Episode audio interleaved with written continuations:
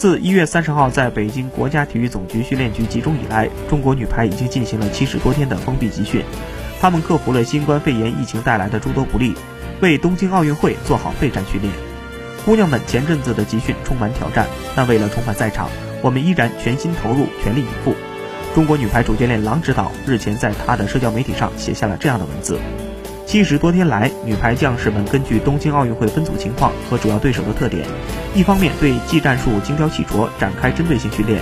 另一方面按照总局的统一部署和冬训工作要求，恶补短板，狠抓体能，化被动为主动。